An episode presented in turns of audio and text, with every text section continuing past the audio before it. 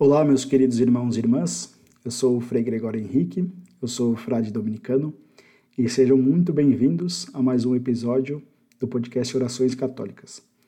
Hoje, dia 13 de março de 2023, nós comemoramos é, especialmente os 10 anos de pontificado do Papa Francisco.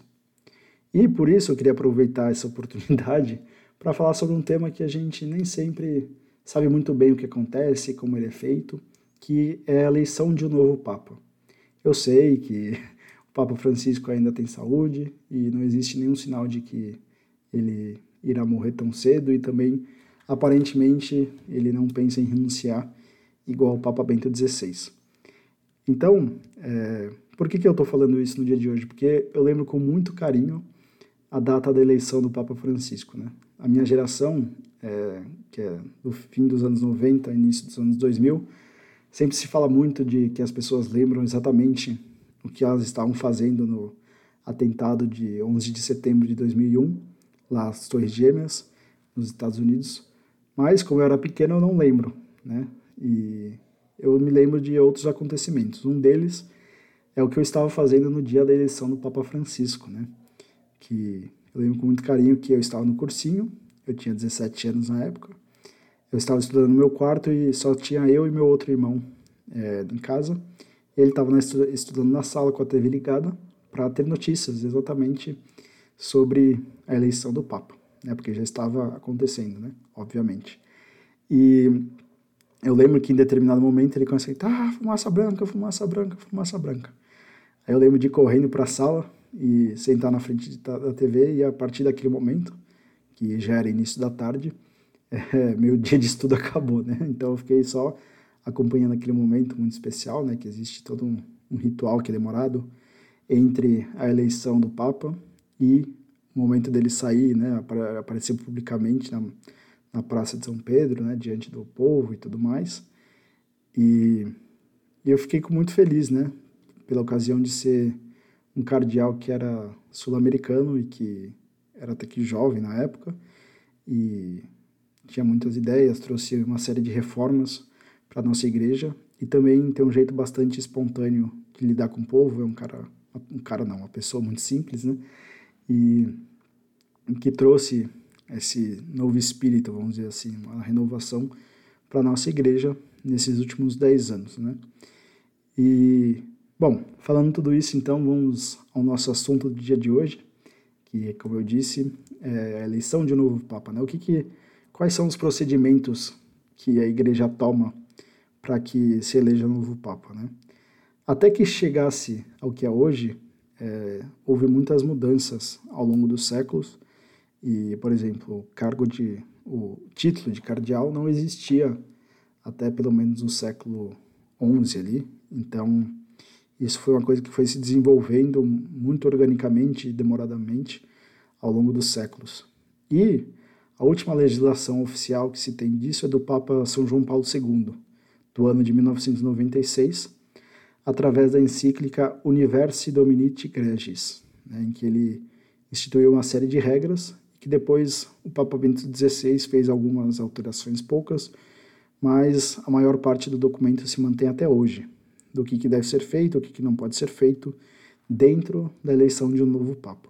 Então, para que a gente tenha necessidade de uma nova eleição, precisa acontecer duas coisas, necessariamente. Ou a morte do Papa reinante, ou então a sua renúncia, como aconteceu recentemente com o Papa Bento XVI e que não acontecia há muitos séculos já.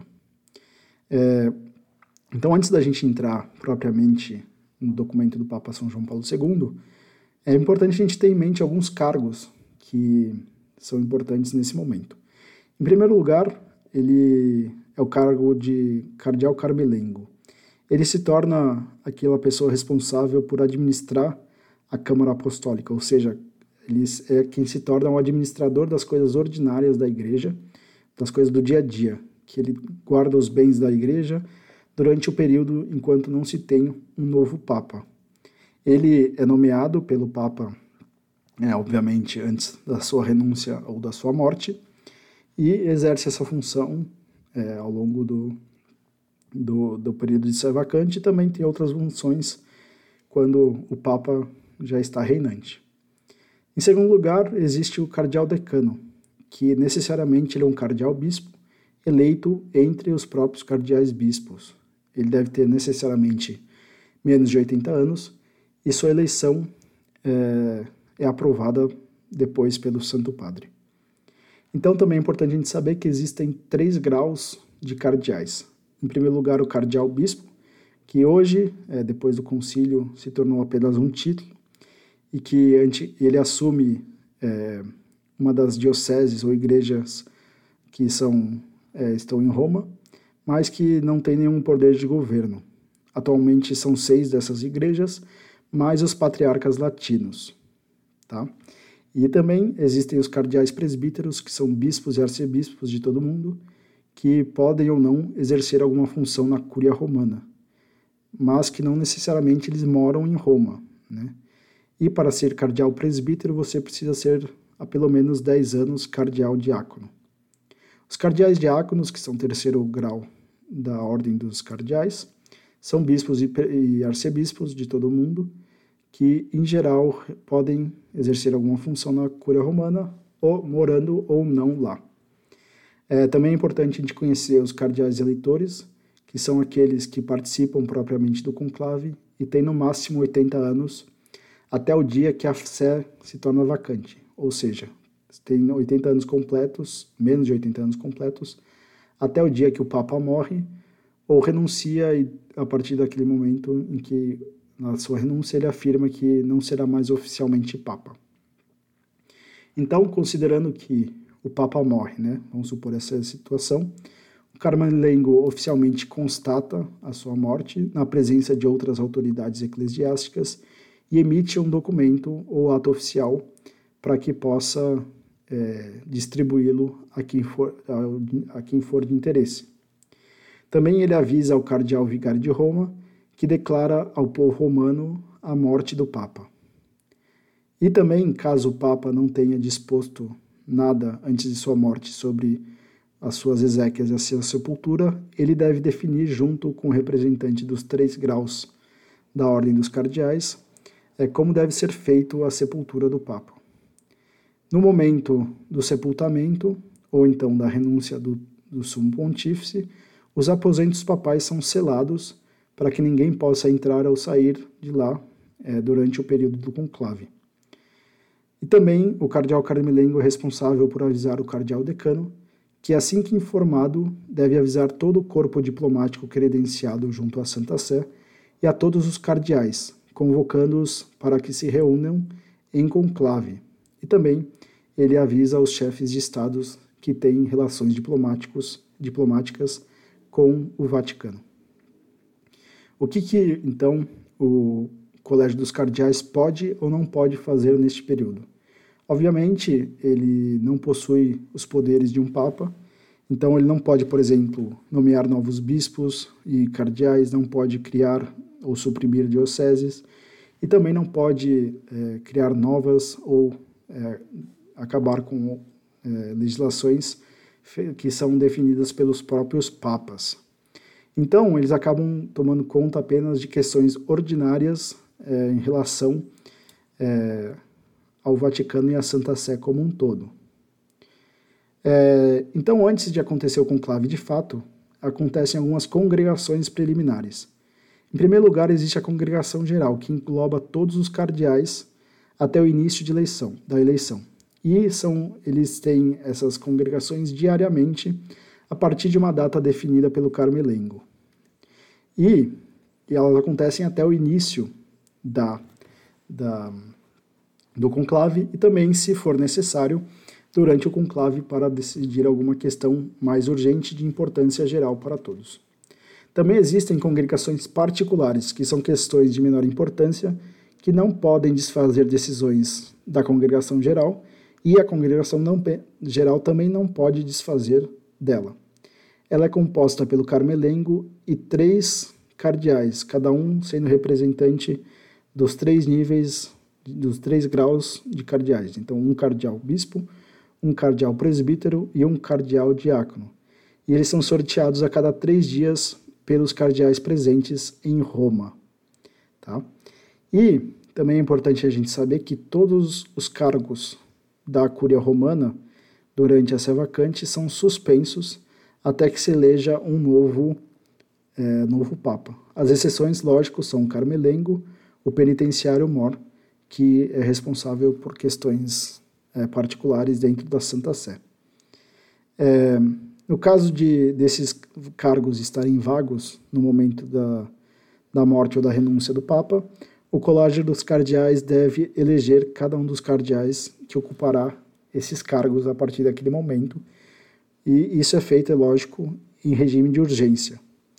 Antes do conclave, obviamente, se deve fazer as exéquias pelo Papa falecido, se for o caso. Então, serão nove dias seguidos de orações e missas em sufrágio da sua alma até o dia do sepultamento. Idealmente, o Papa deve ser é, sepultado na Basílica de São Pedro.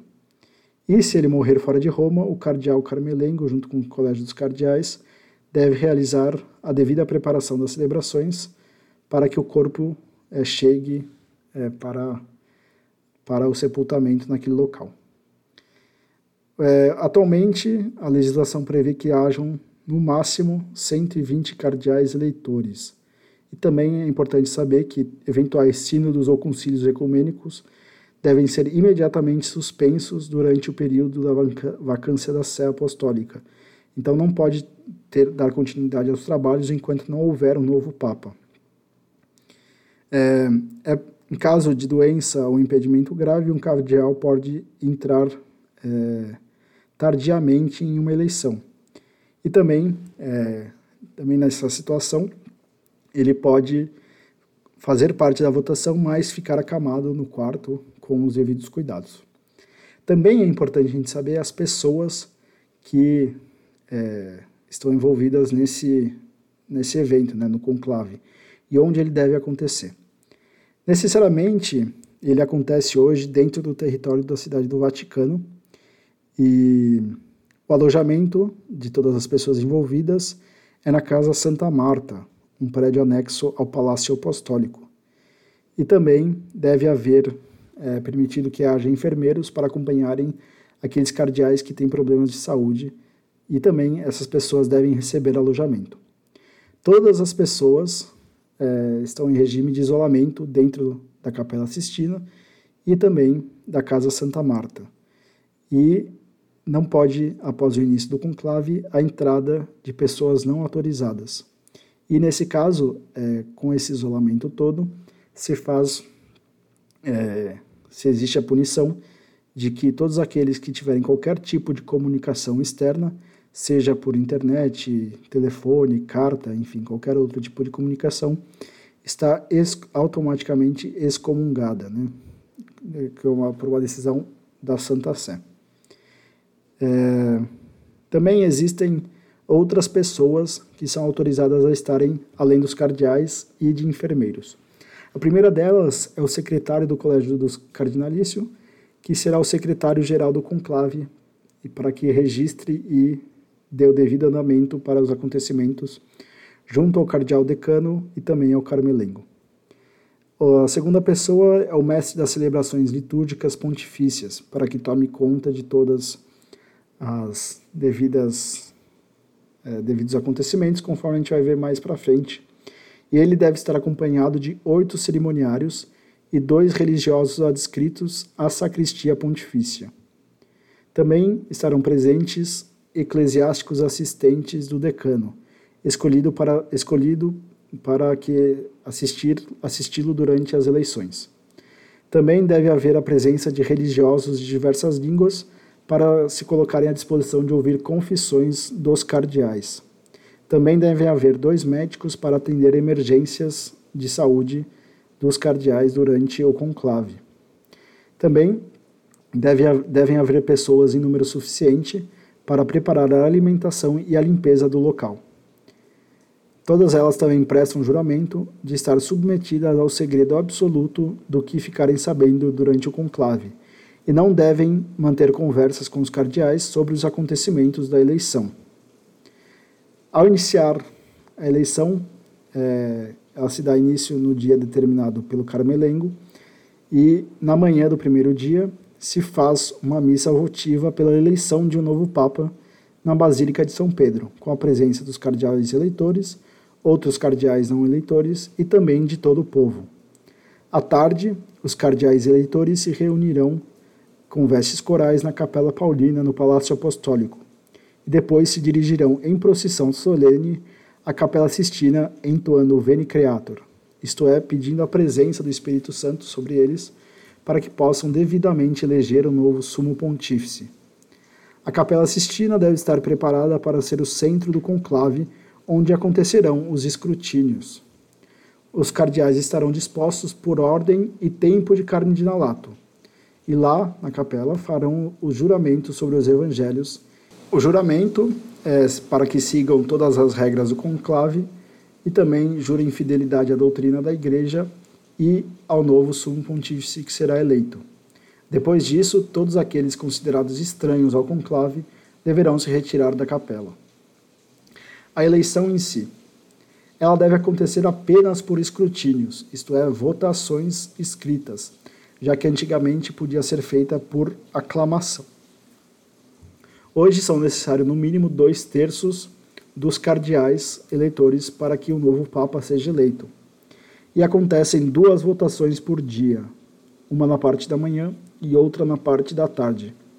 Cada escrutínio tem três fases. A primeira fase é a, é a chamada pré-escrutínio e que tem três etapas. Em primeiro lugar, a distribuição de duas ou três fichas para cada cardeal pelos cerimoniários, todas elas tendo o formato retangular. Depois se faz o sorteio de novos, nove cardeais, três escrutinadores, três informari e três revisores. Por fim, se faz um novo sorteio caso algum dos cardeais esteja impedido de realizar as suas funções.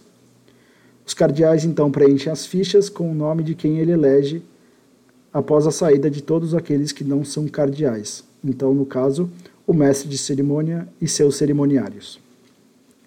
Por fim, se acontece o escrutínio de fato, onde, por ordem de precedência, os cardeais vão para o altar, pronunciam novamente o juramento e depositam o voto sobre o prato, o qual está sobre o recipiente de votação. Os cardeais escrutinadores são responsáveis por receber os votos dos presentes os informares são responsáveis por receber os votos dos doentes em seus aposentos, em caixas previamente verificadas por todo o colégio, e contam todos os votos daqueles que não estão presentes, para que verifique que realmente não há votos, mais votos do que cardeais. O recolhimento de seus votos pode ser simultâneo à votação dos demais que se encontram na Capela Sistina. Por fim, a terceira fase é o pós-escrutínio, e também os votos são anotados em folhas separadas. Eles são lidos em voz alta e furados com uma agulha, onde se insere um fio para juntar os votos contados. Dá-se um nó na ponta do fio ao final da contagem, colocando-os assim no recipiente de votação. A partir disso, contam-se os votos e os cardeais revisores controlam que tudo foi feito de acordo com as regras, como as anotações, se todos os votos estão no fio e se a contagem foi feita devidamente. Caso haja uma maioria de dois terços ou mais, há um novo Papa. Pode haver uma nova votação imediatamente após esta, se não houver, logicamente, o mínimo de dois terços, para caso isso seja aprovado pela maioria dos cardeais eleitores, de tal maneira que só se queimarão os votos da primeira junto com a segunda. A segunda votação segue o mesmo procedimento da primeira sem a necessidade de sortear-se novos escrutinadores, informar e revisores, nem fazer-se um novo juramento. Uma observação importante é que, se depois de três dias consecutivos sem resultado, há uma pausa de no máximo um dia nos votos para que haja um período de oração e de colóquio entre os cardeais para meditação mais aprofundada também do que se pretende para um novo Papa e a partir de então se retoma as votações. O Papa São João Paulo II também dá um conselho de que os cardeais não devem se deixar levar por inimizades, divergências e também por pressões externas, buscando apenas a honra e glória de Deus e da Igreja. Há também a pena de excomunhão para aqueles que querem comprar votos dos cardeais, sejam eles externos ou internos do colégio de cardeais. Depois da eleição, o cardeal eleito deverá responder ao decano se aceita a sua eleição, e, em caso positivo, deve falar seu nome de Papa. O mestre de celebrações pontifícias elabora então um documento com tais informações, assina-o tendo como testemunha dois dos cerimoniários. Os cardeais então prestam homenagem e obediência ao novo pontífice, ao qual dá graças a Deus e, em seguida, se apresenta ao povo, tomando posse imediatamente como bispo de Roma. Caso o cardeal não tenha sido ordenado bispo, deve receber tal grau da ordem imediatamente pelas mãos do decano, antes dos demais cardeais lhe prestarem honra e obediência. Então aqui é importante a gente lembrar que nem todos os cardeais necessariamente são bispos. É, existe a possibilidade de o cardeal é, receber a dispensa do pontífice, é, logicamente antes da sua renúncia ou da sua morte, de ser ordenado bispo. Né? Hoje o Código de Direito Canônico pede isso, mas permite a dispensa pelo Papa. Então, meus queridos irmãos e irmãs, esse era o meu episódio de hoje. Espero que tenham gostado. É, também, hoje, no próximo final de semana, eu irei postar um episódio sobre São José, no dia 19. Apesar de que na, nesse ano a festa será celebrada no dia 18, porque os domingos da quaresma têm precedência litúrgica sobre as solenidades dos santos. Então, no próximo dia 19 sairá um episódio sobre São José, e ao longo dessa semana eu postarei algumas orações é, que podem ser feitas pedindo intercessão desse grande santo. Também é, gostaria de convidar que você siga o nosso podcast na plataforma que você siga, que você nos acompanha, especialmente no podcast, e também classifique, né, dê uma nota para o nosso podcast. É, eu sei que no Spotify é até cinco estrelas. Se você gosta, seria importante para mim, para continuar esse trabalho. E também, se você não gosta, pode ficar à vontade de deixar sua nota. E também convido a você a me seguir no Instagram, fr.gregoriop, para que lá acompanhe novos conteúdos e também a gente possa conversar um pouco, você mande sugestões de temas, de orações que porventura você quer que tenha aqui no nosso podcast. Tá bom então? Uma boa semana para vocês. É uma grande alegria comemorar esses 10 anos de pontificado do Ponti, do Papa Francisco junto com vocês e até o próximo domingo. Um forte abraço.